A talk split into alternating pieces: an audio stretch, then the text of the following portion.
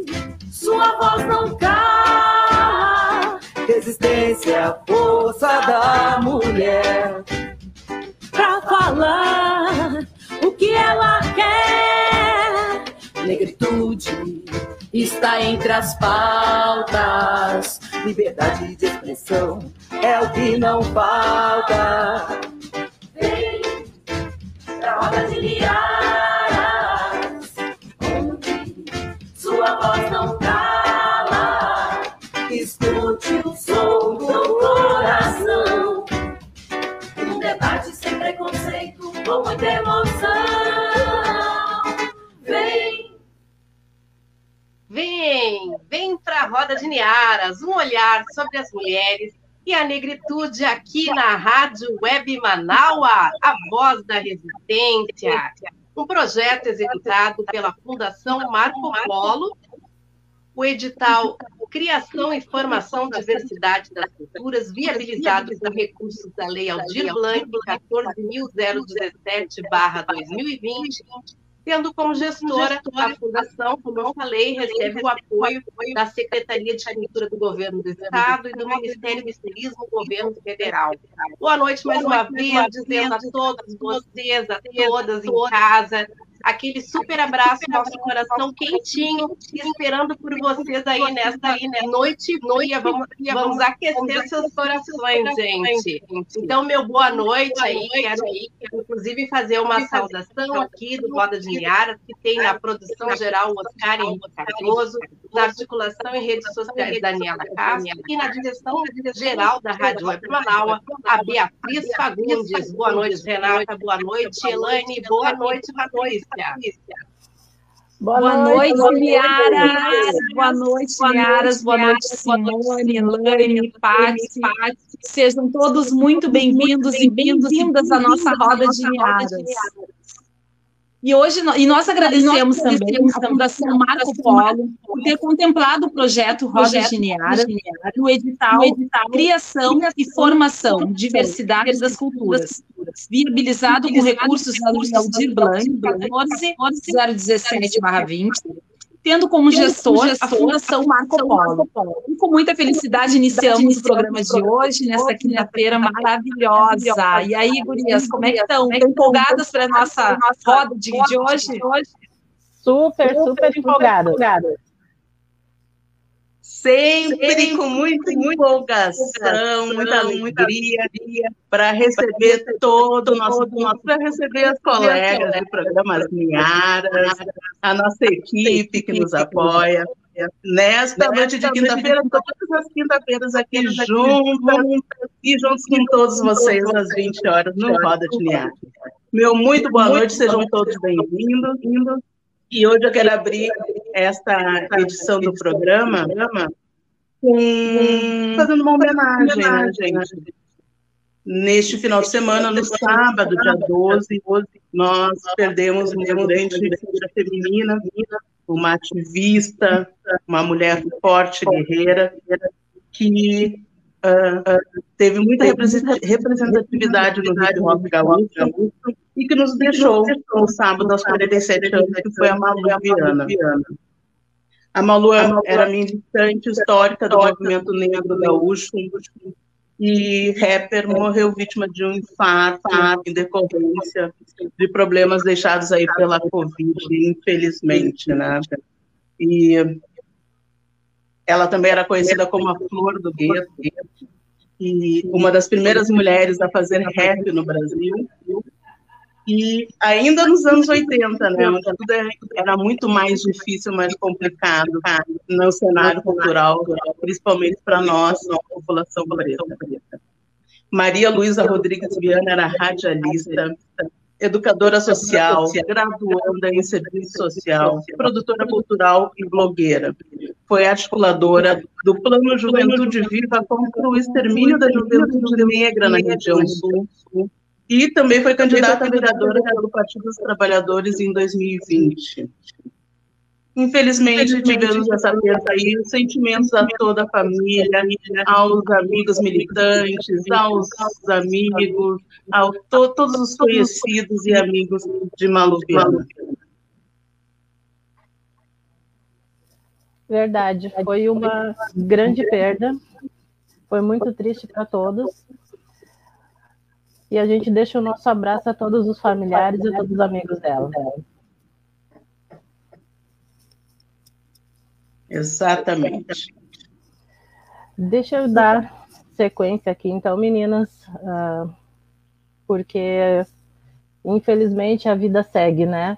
E eu vou passar aqui uma informação muito bacana que eu recebi hoje, que a Agbar Edições está em parceria com a ONG, o grupo multiétnico de empreendedores sociais aqui do Rio Grande do Sul, eles estão recebendo textos para publicação da coletânea Negras Palavras Gaúcha, volume 3.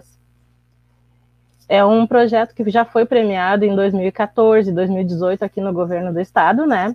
E abre oportunidade para lançar 30 novos escritores, novos autores aqui no estado. Então, o pessoal está aceitando textos como poesias, crônicas, artigos, uh, artigos científicos ou não, e contos. Os interessados podem se inscrever através do Facebook da, da Agbara, né? Ou entrar em contato com o editor do projeto, que é o Oscar Henrique Cardoso.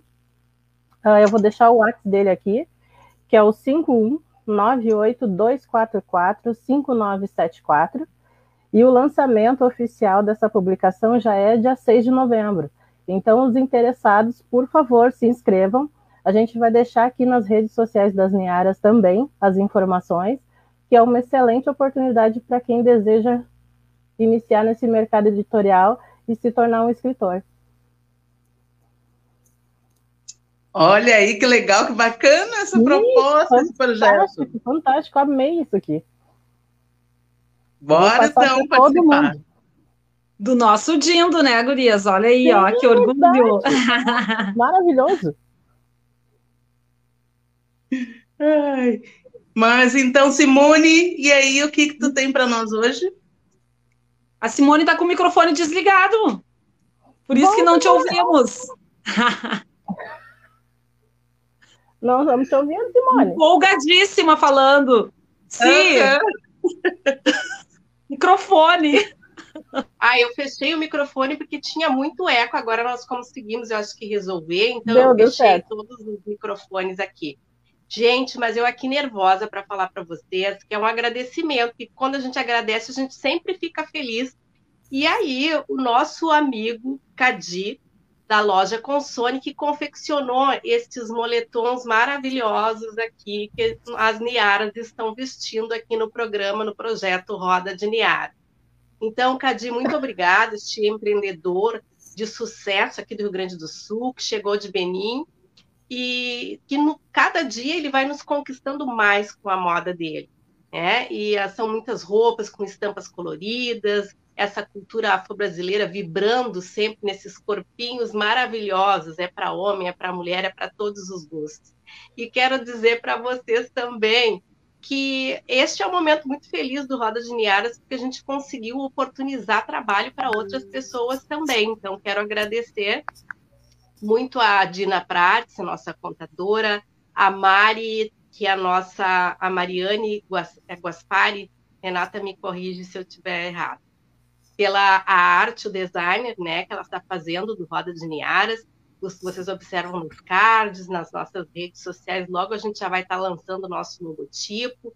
Também vou agradecer a produção musical do Alê Medeiros, do nosso Dingo, as cantoras Sabrina Lima, Renata Renata Pires, não é a Renata Lopes, é Renata Pires e a Luciara Batista. E também agradecer o estúdio que gravou o jingle, que foi o estúdio Focal Works dos nossos amigos Léo e Matheus. Então, agradeço todos, agradeço também as, as cantoras que vão estar se apresentando aqui no Roda de Niaras, os cantores, os artistas, tem muita coisa boa por aí, gente. Então não percam essas oito edições especiais do projeto Roda de Niaras, de Niaras pela Fundação Marco Polo. É isso, hein, Renata? Maravilha. E quero dar uma boa noite, então, para a Dani, a Dani Castro, que nos ouve, Elizabeth Carvalho, Ricardo Weber, Solange Ramos, o nosso Dindo Oscar Henrique, nosso Dindo e produtor, a Frank, que amor, também está aqui nos ouvindo, nos assistindo também, a Léa Leite. Um beijão a todas as pessoas, então, que estão nos acompanhando, tanto pela live no Face, como pela, pelo link na rádio, tanto como pelo YouTube também. E dado todos os recados, agora então vamos, vamos chamar o nosso convidado. Convidado Ei! da noite. Estamos numa expectativa muito grande. O Alê já está aí, coisa boa. Boa noite. O Alê Garcia é escritor. Boa noite, Alê. Seja bem-vindo à Roda de Niaras. Obrigado, muito obrigado pelo convite. Alê Garcia é escritor, criador de conteúdo e publicitário finalista do prêmio Jabuti, atuou também como comentarista no Emmy Awards, a premiação mais importante da TV mundial, e também no Golden Globes, pelo, pelo canal a cabo TNT, e do Oscar pelo site Omelete. Ale Garcia figura na lista dos 20 criadores negros mais inovadores do Brasil, segundo a revista Forbes. Tem como um dos destaques o seu trabalho à frente do podcast Negro da Semana, seu canal no YouTube tem como foco a cultura negra. Então, o Alê está no lugar certo. Que bom te ter aqui com a gente nessa roda de hoje. E vamos querer saber tudo aí que tu faz, Alê, saber de toda a tua trajetória. Seja muito bem-vindo de novo. Obrigado, uma satisfação gigante estar aqui com vocês. Mais uma vez, muito obrigado pelo convite. Fantástico. Entre todas as atribuições que a Renata comentou ali do Alê, também está a potencialização e a valorização da cultura negra, que é o propósito da, da atribuição desse gaúcho, que é escritor e publicitário. E também, dentre uh, os assuntos que a gente vai debater aqui hoje, né, é a pouca presença do, do, do, publicitário negro na comunicação de uma forma geral, né? E não é muito diferente, eu acho, do, do que tu enfrenta hoje no dia a dia, né? Porque somos 55% da população brasileira, mas tem muito poucos de nós participando da comunicação, uh, fazendo designer, participando de premiações como um todo, né? Exatamente, Patrícia. É uma questão que sempre foi, infelizmente, uma realidade do mercado publicitário, né? Sim. Eu até fico feliz porque eu já saí de agência, eu trabalho hoje dentro de empresa, além do meu trabalho como criador de conteúdo e como escritor, e é um movimento que está acontecendo no mercado de comunicação as agências, as empresas internalizando as suas comunicações e as suas criações, e as agências tendo que se reinventar, ou, ou, ou trabalhando num formato mais híbrido, geralmente dentro das empresas, dentro dos clientes, e por causa dos programas, até de diversidade das próprias empresas, vem fazendo com que mais pessoas negras possam ingressar no mercado, ingressar no mercado de comunicação. Isso é mais do que necessário, é fundamental, é emergencial, porque já há bastante anos né, nós temos números alarmantes no mercado brasileiro, como resultado, o público brasileiro não se reconhece na comunicação, né? Pesquisas recentes mostram que três em cada quatro brasileiros não se reconhecem na nossa publicidade brasileira. E isso é resultado da falta de profissionais né, nos postos de decisão, na criação da comunicação brasileira, e por conseguinte, na representação midiática né, e imagética das pessoas na publicidade, nós não vemos pessoas com as caras dos brasileiros, que são em sua maioria negros, né? Sim, verdade. É. Boa noite, Ale, tudo bem? Elaine aqui falando. Boa noite, Elaine, e tudo bem? Essa invisibilidade do negro no, na publicidade, ela, ela tende a, a reduzir, na tua opinião, porque as, a, me parece que as empresas estão tomando uma consciência maior quanto a diversidade uh, na, na, na, sua missão, no seu propósito, né, nos seus negócios, porque afinal nós somos consumidores, nós também somos um, movimentadores da economia, né, e acho que precisa dessa atenção. Qual é a tua opinião em relação a isso? Já está reduzindo, felizmente, o fator de infelicidade que recém em 2021 está acontecendo, né? Isso é, é, é, é ridículo, na verdade, o tempo que demorou para isso acontecer e os fatores que levaram a essa aceleração. E é muito louco, só que eu, como um cara que está sempre analisando o mercado, vejo que esses foram os valores fundamentais para essa aceleração da diversidade e da inclusão acontecerem, que foram dois fenômenos alheios ao mercado em si, que forçaram essa aceleração. Fenômenos extremamente recentes, um principalmente alavancado por um, por uma, por um crime né, acontecido no ano passado nos Estados Unidos, o assassinato do George Floyd Matter, que acabou uh, alavancando o chamado movimento Black Lives Matter. E aí parece que a partir de então o mundo, e por conseguinte o Brasil, descobriu que o racismo existe. E é muito louco que tenha que ter havido um movimento como esse, uma tragédia como esse, para que houvesse uma movimentação de mercado, para que começasse a haver muito mais cobrança das pessoas em relação às empresas, às agências, né?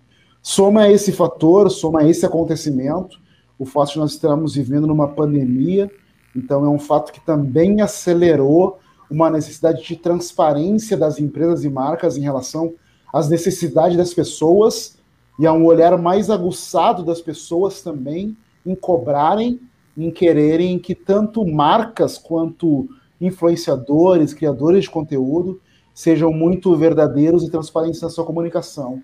E isso envolve também relacionar na sua comunicação uma inclusão do brasileiro como ele é, trazer pessoas negras, indígenas, LGBTs, PCDs para dentro dos postos de trabalho, para posições de pessoas que decidem e também para uma representação imagética que a gente vê também acontecendo numa publicidade hoje que a gente vê que ela é mais inclusiva, inclusive nos seus, nas suas peças de comunicação, nos seus comerciais de TV, nos seus anúncios de revistas, nos seus anúncios digitais, a gente vê mais pessoas diversas.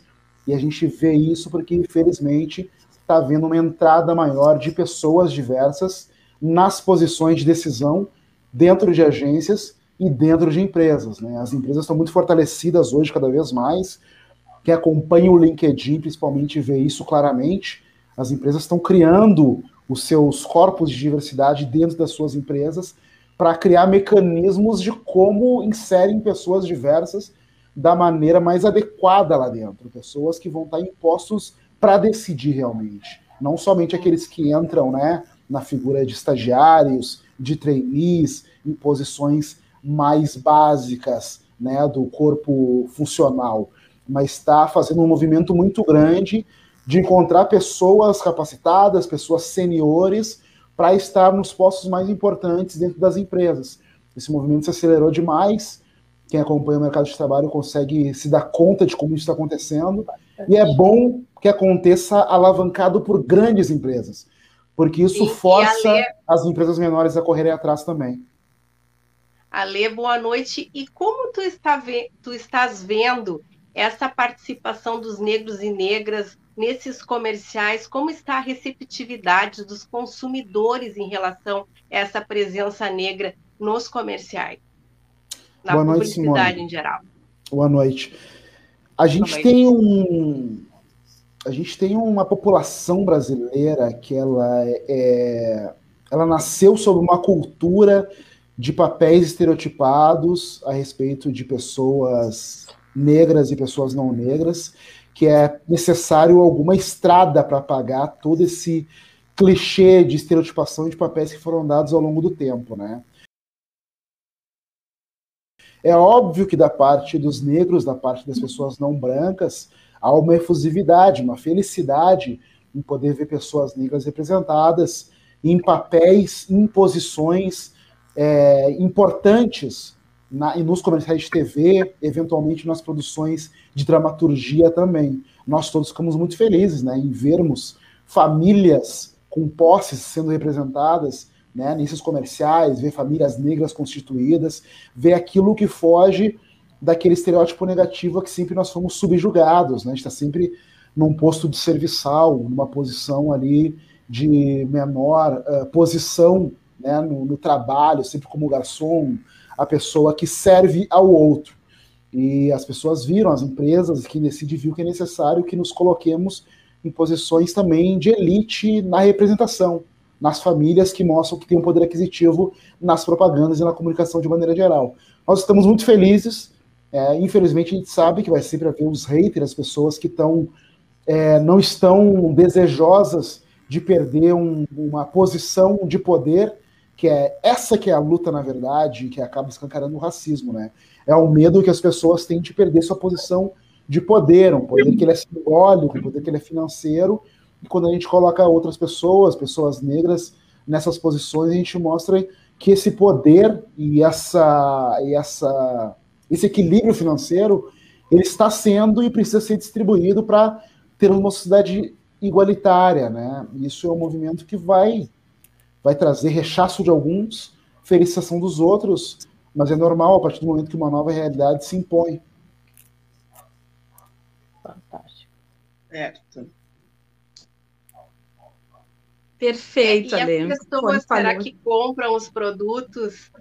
Elas ah, tem, pessoa, tem pessoas muito preconceituosas a, a ler assim que daqui a pouco ah, eu não vou comprar um produto de beleza vendido por uma mulher negra porque a negra não me representa. Uh, tu acha claro. que isso mudou agora? Sempre vão haver pessoas assim, que são pessoas extremistas, né? Só que pesquisas muito recentes indicam que no momento que você tem diversidade na comunicação e dentro dos corpos de trabalho, na verdade, o faturamento das empresas só aumenta. Né? De maneira geral, num prazo muito curto, é, todos os fatores de retorno para a empresa são muito positivos em relação à construção do seu branding, a força da marca, a marca se fortalece muito em relação a isso, e a gente vê isso enormemente em relação a marcas que a gente pode citar, como Magazine Luiza, Natura, o próprio Nubank. As marcas acabam tendo suas valorizações no mercado, no mercado de ações, de uma maneira muito maior. E após um pequeno rechaço de algumas pessoas que vão ser mais radicais, ter atitudes similares a que você falou, isso se estabiliza, isso se normaliza. Porque no final das contas é isso que se busca, né? É necessário nesse momento parecer que há uma entrada que ela até parece às vezes forçada, né? Quando a gente vê tantos uhum. e a gente também como lida e está sempre frequentando os diversos nichos nas redes sociais, vê os haters reclamando, dizendo, nossa, mais um, uma família negra propaganda do, do Boticário, mais uma família negra propaganda da Sadia. Aí fica essa overdose de pessoas negras. Eles ficam reclamando disso. Só que nesse momento, assim como houve uma overdose de pessoas negras quando se instituiu as cotas universitárias e se viu muitos negros entrando nas universidades, é muito natural que a gente veja essa demasia de pessoas negras sendo representadas. Isso é importante, isso acontece nesse momento, mas ao longo de um tempo isso se normaliza. A gente vê essa fusão de pessoas e não passa mais a estranhar, né? Porque nesse momento há esse estranhamento, infelizmente, porque nós nascemos numa sociedade que se acostumava a ver na dramaturgia, na publicidade, a negra sambista, o negro bebum, né? O negro serviçal. Então, a normalização exige que a gente crie esse estranhamento no primeiro momento. Nós negros fiquemos felizes, né?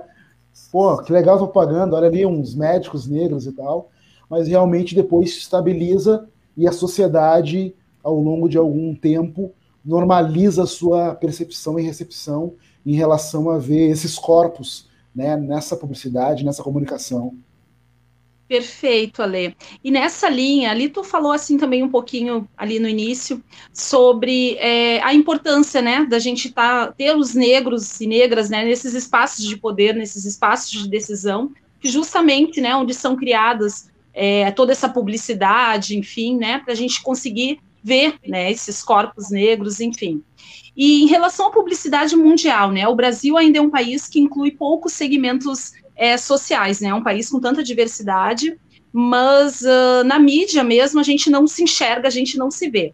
Eu queria ler que tu falasse um pouquinho sobre essa importância, né? Por que, que é importante é, ter essa diversidade, né? O que, que, que isso reflete na comunidade negra, né? Por que, que isso? Só uh, reforçar um pouco assim para os nossos ouvintes, né? Por que, que a gente quer tanto também se enxergar nesses lugares, nesses espaços? Isso é muito importante de se falar, porque nós, pessoas que estamos aqui na, né, no, no YouTube, no Facebook, no Twitter, no Instagram, usando o nosso poder e a nossa voz para falar, nós estamos falando o tempo inteiro. E nós não hesitamos em falar e repetir muito. A tal ponto que algumas pessoas nos dizem: nossa, lá vem mais mimimi, mais falação, mais felicitação por um fato que eventualmente para eles não tem importância. É que nem eu, que lá no começo do Big Brother fiz uma apologia e realmente felicitei, né? E achei que seria um momento para nos congratularmos quando nós tivemos um número recorde de pessoas negras nesse que é o maior reality show do Brasil. Para algumas pessoas, ó, um mimimi, é só um grupo de pessoas, pessoal. Calma aí. Só que a gente precisa deixar claro que não é um mimimi. Por quê? Tem uma frase de uma ativista negra norte-americana a Marian Wright Edelman, que fala uma coisa que é muito clara, muito simples em relação a isso. Ela fala: a gente não pode ser aquilo que a gente não pode ver. Então é isso o resumo mais básico sobre representatividade. As pessoas precisam se ver para enxergar em si mesmo as possibilidades. Se um menino negro crescendo seja na periferia ou eventualmente numa posição mais privilegiada numa classe média, mas se mesmo assim ele não vê outras pessoas negras como um apresentador de um telejornal, como um protagonista de uma novela, como um cientista responsável por participar do grupo que está trazendo né, a vacina, por exemplo, para o Covid, como um inventor de um mecanismo tecnológico que vai revolucionar a sociedade. Se uma pessoa não vê alguém parecido com ela fazendo essas grandes criações, liderando e sendo autoridade nesses diferentes campos, ela não consegue nem almejar ser algo parecido. Por que, que durante muito tempo nos foi imposto esse modelo de que o negro só serve para o entretenimento e para o esporte? E com isso que nós vimos na periferia, nos bairros diversos, ao conversar com as crianças negras. Quero ser um jogador, quero ser um músico. Porque se criou culturalmente né, essa noção de que o negro serve como um entertainer, ele serve para entreter o outro, o não negro, através do esporte, da habilidade do esporte, através de uma habilidade artística no carnaval, na música.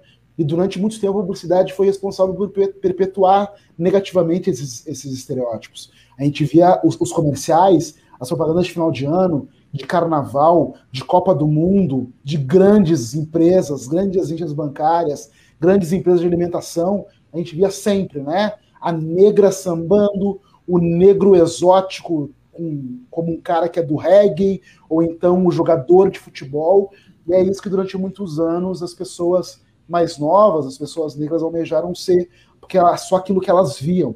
Então é importante ver em todos os setores, ver em áreas que nos foram culturalmente usurpadas para que nós desejemos ver. E eu falo de nós negros, porque é onde está o nosso lugar de fala, falar sobre isso, só que é importante também que outras pessoas diversas, minorias sociais, possam se ver representadas, que um PCD possa ver outros PCDs em posições de elite, de atuação na sociedade, que pessoas LGBTs, indígenas, possam se ver também figurativamente em posições importantes, não somente como a cota, a exceção, como aquele que é inserido num grupo, num elenco, para dizer, ó, nós cumprimos com a cota, tá todo mundo aqui representado. Mas se não são maioria e se não é representado de maneira natural, então realmente a naturalização nunca vai acontecer, né? É, a questão da identidade, da identificação é super importante para as nossas comunidades, para o nosso povo, né? Exato. Mas, Ale, eu quero voltar um pouquinho e te perguntar, quando foi que tu se sentiu incomodado com a questão da invisibilidade do nosso povo, da nossa população, uh, por exemplo, no meio onde tu trabalha, onde tu começou o teu trabalho, na publicidade, né, na propaganda, qual foi o despertar que tu teve uh, para tentar mudar esse cenário, para potencializar a nossa cultura, para trazer aí a presença negra, pelo menos no, nos lugares aonde tu uh, passa, né? De maneira geral, sempre me senti muito incomodado, porque felizmente eu cresci com muito orgulho e muita consciência de raça, assim, né? Eu cresci na periferia, eu nasci na Restinga, mas felizmente meu pai sempre trabalhando em escola, sempre abasteceu a casa com muitos livros, inclusive muitos discos. Ele tinha uma amiga que trabalhava numa gravadora e trazia muito vinil para casa. Então, para mim, foi muito natural me orgulhar e me apaixonar pela cultura negra a partir da leitura e a partir da audição de muita música negra, muito samba, muita black music, muito soul. Então, para mim, foi sempre um motivo de orgulho e eu cresci completamente desproblematizado, como muitas pessoas, infelizmente, nascem com uma mochila de demorar para se reconhecer como tal, enfrentar muita dor no processo de reconhecimento, né? Eu, por crescer Foi aí que começou. Numa... Foi já nesse momento que começou a nascer o podcast O Negro da Semana? um pouco depois disso. A consciência veio, como eu falei, desde cedo, né? Sempre com muito orgulho e sempre com uma autoestima muito elevada. E ir para a comunicação foi um desejo meu porque reunia algumas paixões que eu tinha, que é a arte, o desenho e a escrita. Mas ao ir para a publicidade e por conseguir estudar na PUC a partir de uma bolsa que eu ganhei, porque eu fui, me tornei primeiro, é, primeiro funcionário na PUC para depois me tornar um estudante lá dentro. Por isso eu tive uma bolsa praticamente integral e pude estudar numa universidade de elite do Sul, mas ali a, o orgulho já se converte numa revolta, de ver que realmente naquele espaço você só tem pessoas brancas e a publicidade é uma, uma área muito elitista. E à medida que eu fui entrando no mercado de trabalho, como estagiário, e alçando por excelência, por tentar repetir uma coisa que meu pai sempre me falou, que a gente tem que ser dez vezes melhores, melhor. Então eu nunca me neguei ao trabalho. Eu sempre falei, cara, você pode reclamar o que quiser de mim. De falta de excelência no meu trabalho, você não vai reclamar. Você pode dizer que não gosta, né, por subjetividade, de um texto meu, de uma frase, de uma ideia, mas não vai dizer que é porque ela é ruim. Né? Então isso eu nunca admitiria. Por isso sempre me empenhei demais. Infelizmente, por me empenhar demais, eu fui crescendo e rapidamente conseguindo conquistar alguns postos de trabalho num modelo que é complicadíssimo no sul do Brasil, na publicidade. Mas, enfim, é, eu consegui escalar esses lugares. E ao escalar esses lugares, me veio algo que é muito forte, que é do tipo assim, é, com o mínimo poder que você tiver, dê a mão para trazer outros consigo.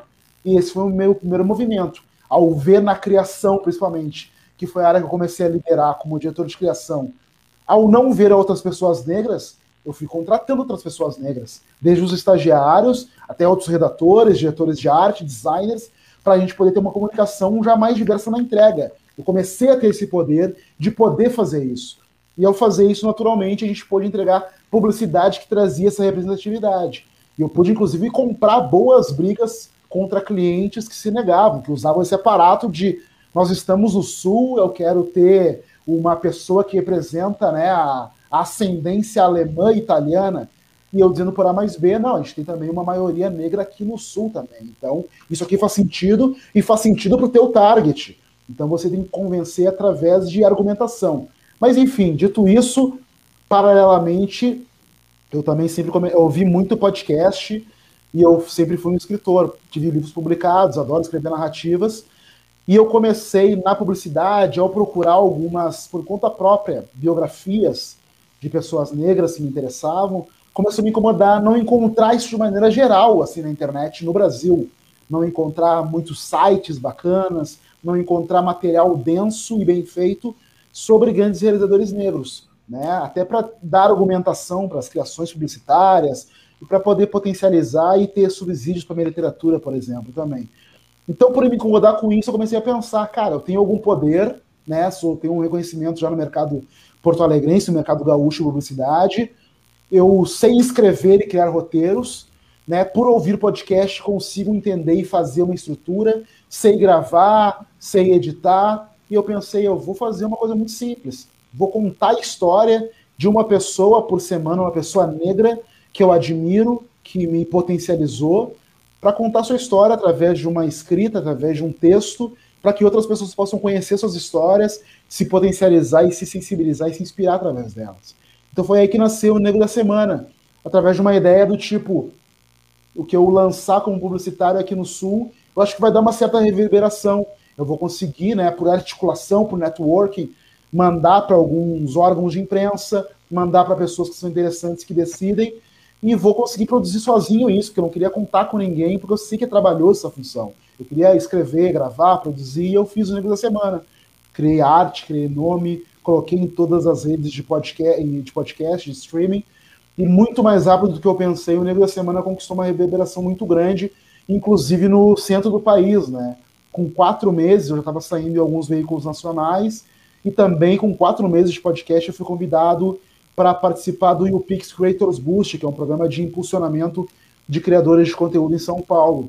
Foi para onde eu fui, fiquei uma semana, entendi como eu podia realmente começar a trabalhar profissionalmente como um criador de conteúdo e articular o meu conteúdo sobre cultura negra com marcas que se interessavam em falar disso, em falar dessa maneira natural com mais pessoas negras, enaltecendo pessoas negras.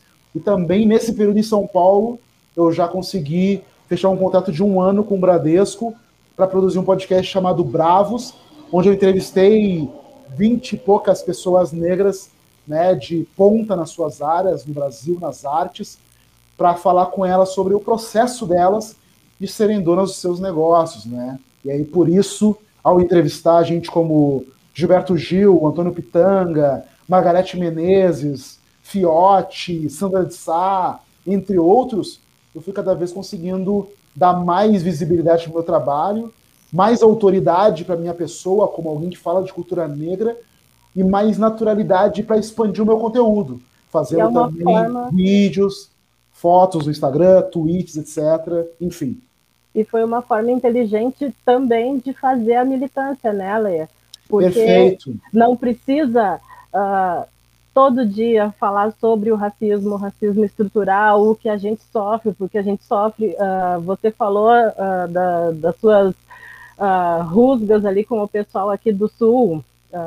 Acredito que tenha sido do Vale dos Sinos, Vale do Paranhama, porque eu moro aqui. Muito, tá? muito pessoal da, também. Pessoal da área calçadista, porque eu sou, sou, sou, cria de um grande jornal aqui da, da região, né? Então, para só para exemplificar rapidinho, tinham as grandes feiras de calçado que acontecem em São Paulo, né? E eu ficava na ilha da redação fazendo a, a diagramação, a revisão dos textos e tal, e sempre ia aquela turminha, né, viajar para feira. E a Patrícia sempre ficava. E eu disse para mim mesma, não, eu não preciso ir. Um dia eu vou sozinha. E depois que eu entrei então para a área da beleza, eu vou, eu volto, eu faço como eu quero agora, porque cheguei no meu lugar, entende? É e, e, dessa, e dessa forma que você faz, uh, através do, do, do, podcast, eu sei que reverberou muito, porque tem o meu primo, que hoje em dia é jornalista também, como todos nós aqui, mas ele se dedica muito à área do, do esporte, né? Porque é a paixão dele. E, uh, e ele também trabalha dessa forma muito inspirado em ti. Então, a, a, a minha, a minha pergunta para ti é assim, como, como você vê essa questão dos não negros também se incluindo para fazer... Uh, não vou usar a palavra militância porque essa palavra não é deles, né? Porque o pessoal se apropria um pouco. Mas você acha interessante ou você, ou você acha que alguns, porque a gente sabe que tem alguns sempre querem um pouco de palco também? eu acho que eles têm que se incluir na luta como aliados, saber o lugar deles, que não é de protagonismo. Mas a partir do momento em que eles tiverem aberturas né, de portas e de lugares para que nós possamos crescer cada vez mais, isso é muito bem-vindo. Eu entrei em vários lugares a partir de aliados que entenderam que viam qualidade no meu conteúdo, na minha entrega, ou também nas outras entregas que eu faço, como palestrante, como consultor de empresas também, mas eles sentem assim, do tipo, eu não tenho a voz para isso, não tenho nem lugar de fala para isso, mas eu vou trazer alguém que eu confio, que tem um trabalho para falar sobre isso.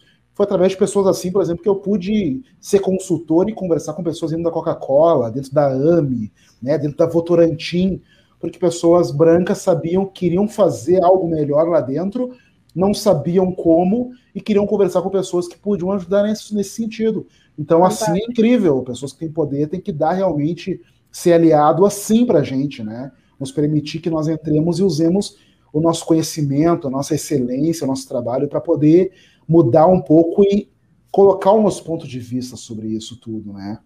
Sim. Isso que você falou também, Patrícia, anteriormente, no começo, foi muito importante, porque como publicitário tem esse olhar muito crítico em relação às mídias, às pessoas, aos veiculadores de né, de, de, de fatos e de comunicação.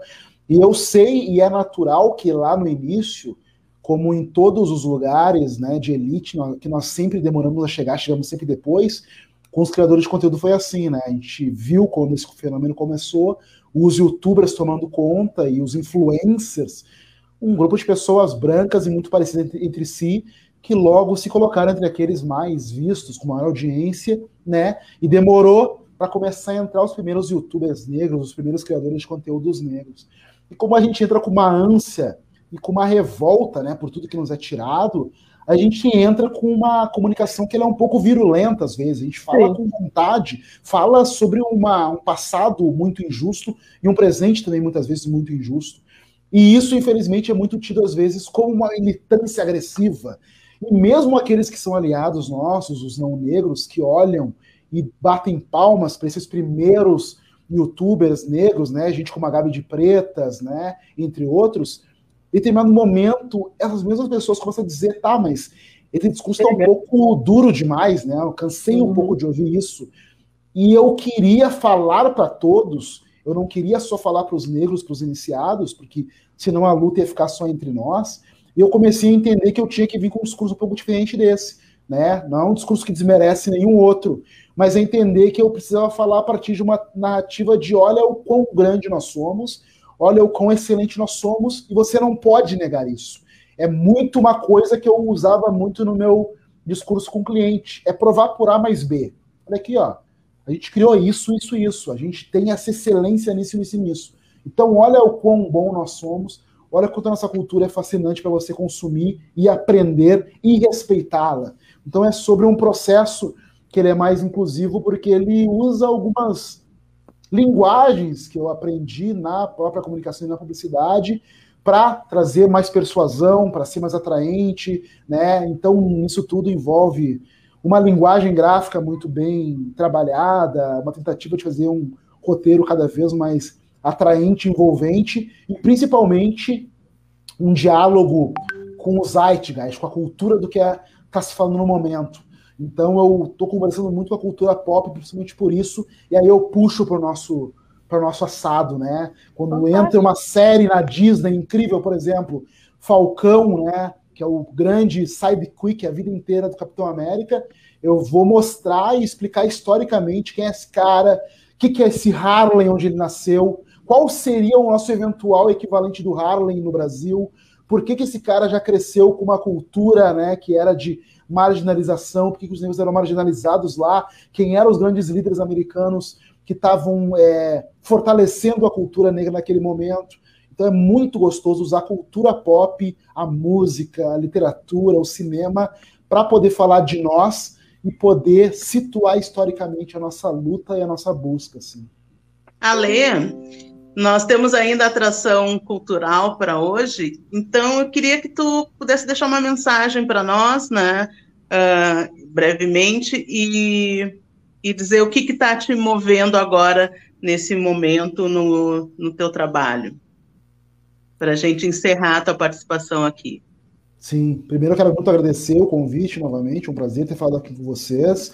Então, a minha, o meu convite, na verdade, é para que todas as pessoas que estão nos assistindo que busquem conteúdo e informação para entender e saber mais sobre a cultura negra, para se fortalecer e entender porque a gente está vendo tantas pessoas negras importantes, por exemplo, num programa de ponta de entrevista que é referência no Brasil, que é o Roda Viva, para não haver esse mimimi, essa falação das pessoas em dizer que a gente está exagerando com a nossa presença. Então, leiam, porque não falta conteúdo gratuito e abundante na internet, com outros criadores de conteúdo, com dezenas de podcasts que estão muito focados em, falar sobre esse tema, com canais de YouTube, com sites, né, com perfis diversos nas redes sociais. Então se informem muito, é gostoso, é importante se informar para vocês entenderem o que é a nossa luta e por que a gente está conversando e falando tanto sobre isso. E, ademais, é, só pedir para que o pessoal me acompanhe nas minhas redes, é Garcia no Instagram e no Twitter, né? Eu tô, continuo fazendo muito conteúdo por lá, e é lá que eu também comunico os lançamentos a partir do Negro da Semana, também tem o arroba Negro da Semana no Instagram e no Twitter. Agora em julho eu lanço um podcast novo pela Aurelo, um podcast sobre a história da Black Music. E em julho também eu sou anunciado como apresentador novo do Omelete, né, o portal de conteúdo e entretenimento. É, então é mais uma, um lugar grande aí para a gente poder reverberar nossa voz. E é isso, um prazer novamente ter estado aqui. Então, fiquem aí atentos, seguindo aí todo o conteúdo que a gente está falando de cultura negra de maneira que é multiplataforma. É isso que eu mais gosto de fazer. Muito obrigada. Obrigado obrigada, obrigada. Maravilha, um Lê. Muito obrigada por compartilhar aí com a gente, estar conosco nessa noite. Nossa, uma potência só, inspiradora a tua história, maravilhosa. Muito obrigada por compartilhar com a gente. Obrigadão, um beijo para vocês. Sucesso sempre. Tchau, tchau. Meu. Tchau, tchau. E Roda de Niaras tem muito mais esta noite. Então, a nossa atração cultural de hoje é a Kênia e a Kinara, que tem seus DNAs marcados pelo berço musical onde nasceram. Quando pequena, seu pai, músico, percebeu que a música também corria pela veia das pequenas quando ouviu as cantando Heal the World, de, de Michael Jackson. E assim decidiu iniciá-las na música com aulas de piano. Patrícia, conta mais pra gente dessa história delas. Bom, essas maravilhosas, lindas que eu estou vendo aqui são influenciadas pela black music, né, e pela música norte-americana. Entre as inspirações delas, nós temos a Whitney Houston, Mariah Carey, Christina Aguilera, Stevie Wonder, Beyoncé. Michael e Michael Jackson também, né? Porque foi um dos primeiros que o pai, que o pai dela ouviu elas cantar. E na adolescência, elas se apresentaram em casas de show como o Bar Opinião e festivais como o Planeta Atlântida. Então, gurias, muito bem-vindos, boa noite para vocês, obrigado pela Olá, presença. Boa noite, pessoal. Tudo bem? Boa noite. Prazer imenso. Que bom, que bom ter vocês aqui. E Kiara. Bem-vindo, vem para a roda de Niaras, gurias. Delícia, que legal. Em 2014. Que lindeza essas gurias! Maravilhosa. E o que, que vocês prepararam para nós hoje? Hoje nós preparamos duas músicas para vocês. E a primeira é uma que está super estourada e eu acho que vocês conhecem, é do Bruno Mars. Se chama Leave the Door Open. Pode botar? Vou tocar? Vamos lá, vamos lá. Ah, inclusive ali, a Elaine conta um pouquinho só antes de ela começar, ali que em 2012, a Kinara se tornou a primeira mulher finalista do programa Ídolos, ficando em Sim. segundo lugar entre os mais de 100 mil inscritos, programas onde o programa onde teve a oportunidade de cantar com artistas reconhecidos nacionalmente. Olha, Papá de Belém, Roupa Nova, Fundo de Quintal, nossa, Sim. essa é uma celebridade aqui gaúcha, grande cantora. Então vai aquecer a obrigada. nossa noite aqui no Roda de Niar. Muito obrigada. Botar então? Ela vai botar agora.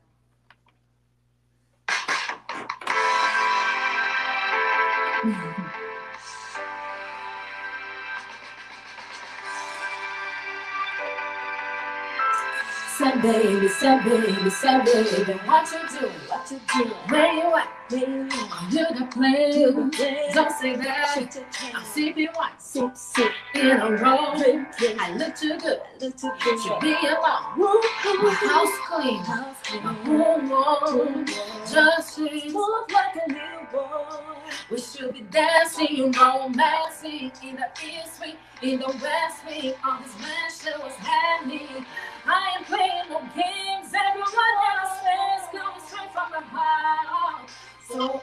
You're trying to lay this off, I'ma leave the door open. I'ma leave the door open. I'ma leave the door open, boy. I'ma leave the door open, open. That you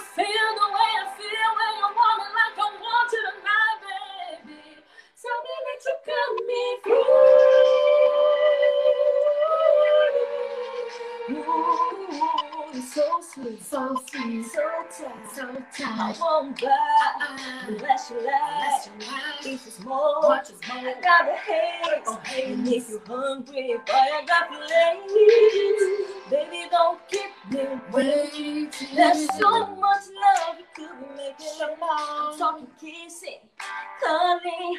Rose petals in the bathtub, all the jumping's bubbling. I ain't playing no games. Everyone else says, come sweet from the heart. So trying in this arms, I'ma leave the door open. I'ma leave the door open. I'ma leave the door open, baby. I'ma leave the door open. open. Let you feel the way I you want me like I want you tonight, baby. Tell me that you got me.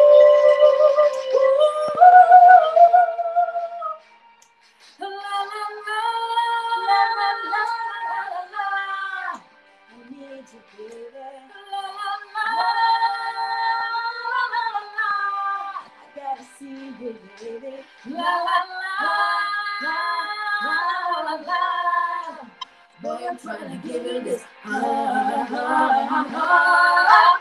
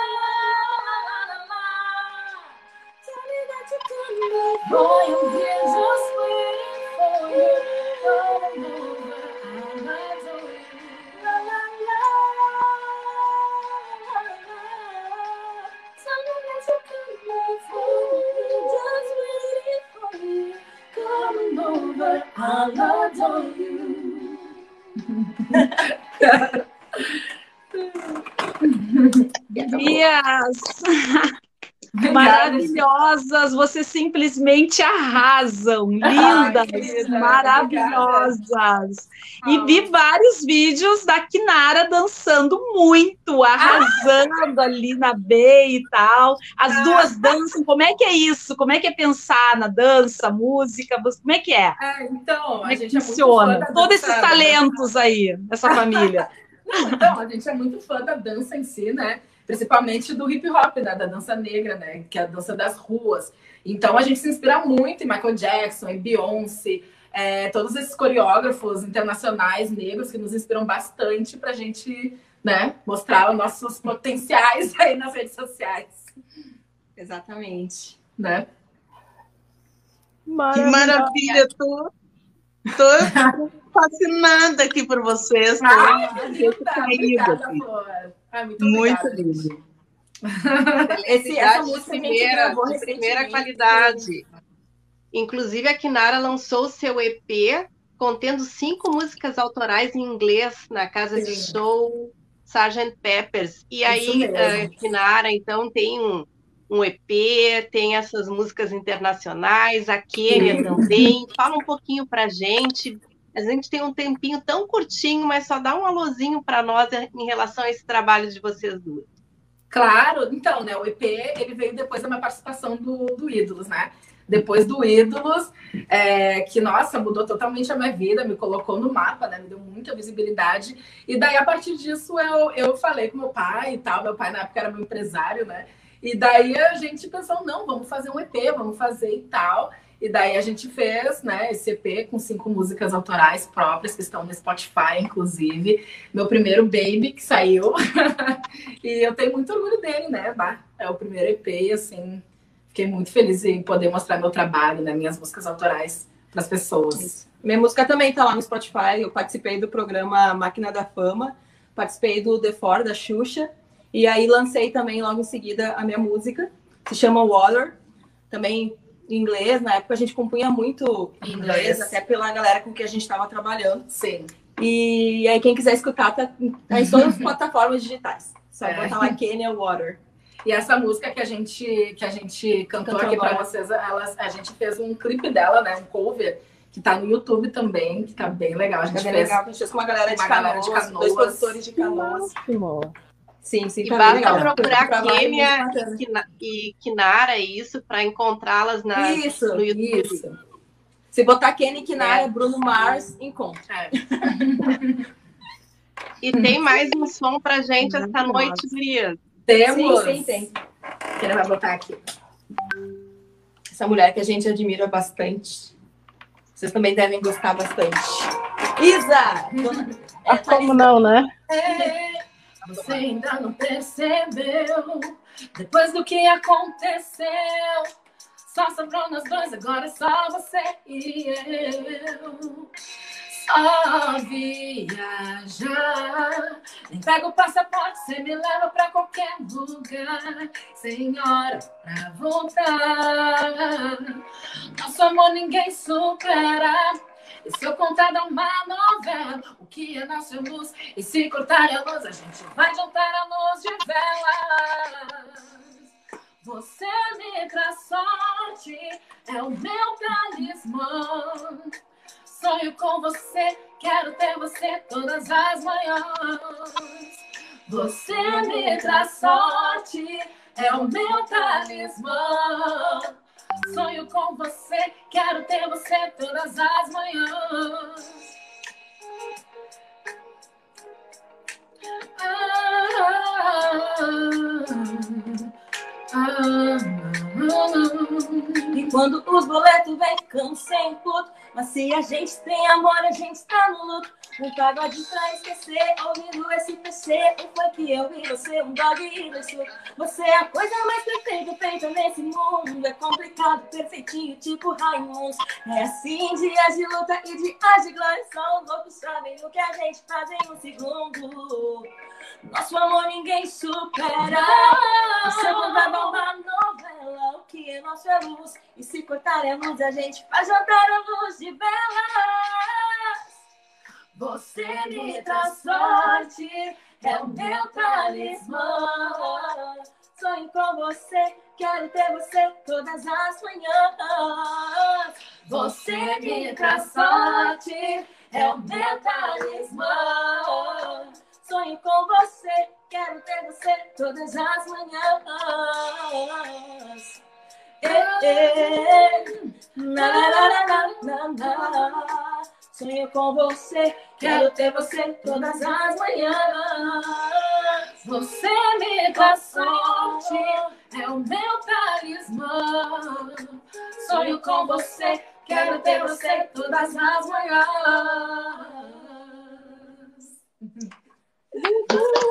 Excelente, gurias! Parabéns! Obrigada, É Kenny Kinara na roda de Niara, gente. Ô, beleza. Que alegria estar aqui, meninas. Então, gente, nós queremos agradecer aqui as Niaras pela presença de vocês, essas celebridades da música. Muito rica apresentação, essa apresentação cultural internacional. Vocês acompanham as meninas aí, a Kinara e a Kênia, nas, nas redes sociais, no YouTube, no Spotify. Curtem, curtam bastante. E mais uma vez, muito obrigada. Obrigada, gente. Pela Obrigada, a gente agradece, meninas. Obrigada pelo papo e pelo espaço. pelo espaço, pelo carinho, pelo apoio. Muito obrigada. Obrigada. Parabéns, meninas, são uma potência, maravilhosas. Lindas, obrigada. Nós queremos, então, agradecer a participação das gurias e já chamar também para o próximo programa, para a próxima roda de Niaras, na próxima quinta-feira, 24 de junho, dia de São João. Nós vamos falar sobre empreendedorismo negro feminino. E as nossas convidadas são a consultora financeira Dina Prates e a criadora da marca autoral Pimenta Mimosa, a empresária Luciana Rabelo. Obrigada pela participação, presença de todos vocês na nossa live. Até a próxima quinta. Até a Tchau, próxima. tchau. gente. Até a próxima.